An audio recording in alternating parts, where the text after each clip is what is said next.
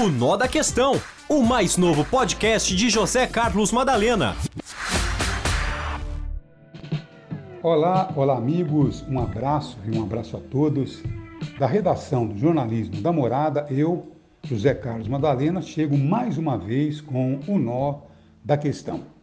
Bem, e para hoje, o nó da questão está no fato de que o ex-presidente Jair Bolsonaro, no seu depoimento dado à Polícia Federal, ele disse que realmente acabou fazendo uma publicação no Facebook, mas foi uma publicação equivocada, porque na verdade ele queria é, simplesmente guardar aquele, aquela mensagem que enviaram a ele e ele acabou fazendo uma confusão e acabou enviando aquela mensagem pelo seu Facebook e ficou duas horas no ar. Alertado depois, ele acabou tirando a mensagem do ar.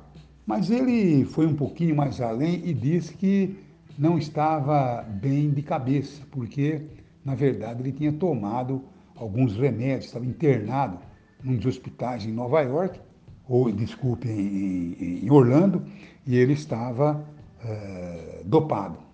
Quer dizer, estava doidão. Agora, uma desculpa que realmente não dá para engolir, né, ex-presidente? Com todo respeito, né? Então a gente tem que ter realmente simancol. Porque, veja bem você, ou vocês que estão nos acompanhando, que é, durante pelo menos três anos, dos quatro anos de governo Bolsonaro, ele não fez outra coisa a não ser estimular exatamente aquilo que veio acontecer no dia 8 do 1. Tá bom? Ele, durante várias manifestações, se voltou contra as urnas, contra o Supremo. No dia 7 de setembro, ele disse que, mesmo que um ministro supremo tomasse uma decisão contra ele, não ia obedecer. Quer dizer, não obedecer uma decisão judicial é um crime.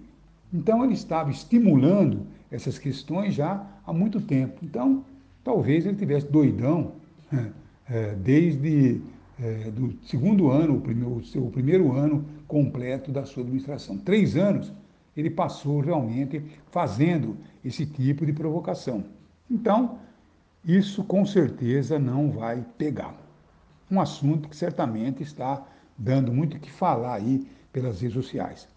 Um outro assunto que eu fiquei estarrecido foi a entrevista do Ciro Nogueira no, na TV Cultura, é, quando ele foi é, ouvido pelo Roda Viva.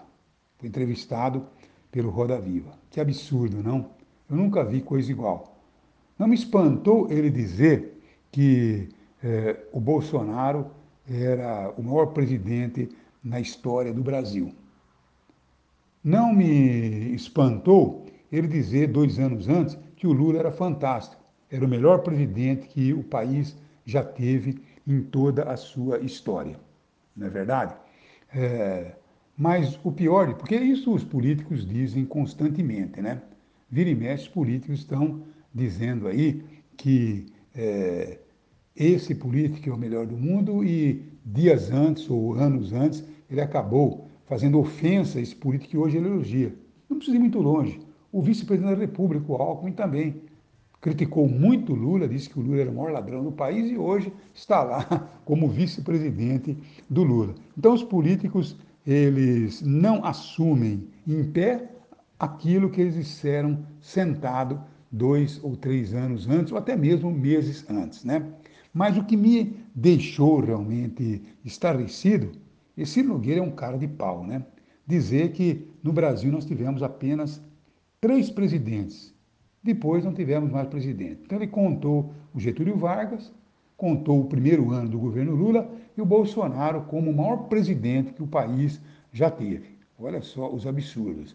Agora, ele poderia ter tido pelo menos a fineza de dizer que, olha, todos os presidentes que por aqui passaram, muitos, alguns deles fizeram muito e outros fizeram muito pouco, tá certo? E mesmo aqueles que fizeram muito também erraram, erraram bastante. Então, quer dizer, não tem esse foi melhor ou aquele pior. Nós tivemos momentos melhores e momentos piores de cada governante. Até o Collor, ele acabou tendo aí é, um bom momento, quando ele disse que os nossos carros, carros produzidos no Brasil, eram verdadeiras carroças. E era mesmo, abriu exatamente as portas do mundo para se fabricar um carro um pouco melhor, mesmo aqui no Brasil. Então, quer dizer, um presidente que foi simplesmente um zero à esquerda, ainda assim teve alguma coisa de positivo. Portanto, tem realmente político que não tem vergonha na cara. Então fica aí como o nó da questão. Muito obrigado a todos e até amanhã, se Deus quiser. Um abraço a todos. O Nó da Questão, o mais novo podcast de José Carlos Madalena.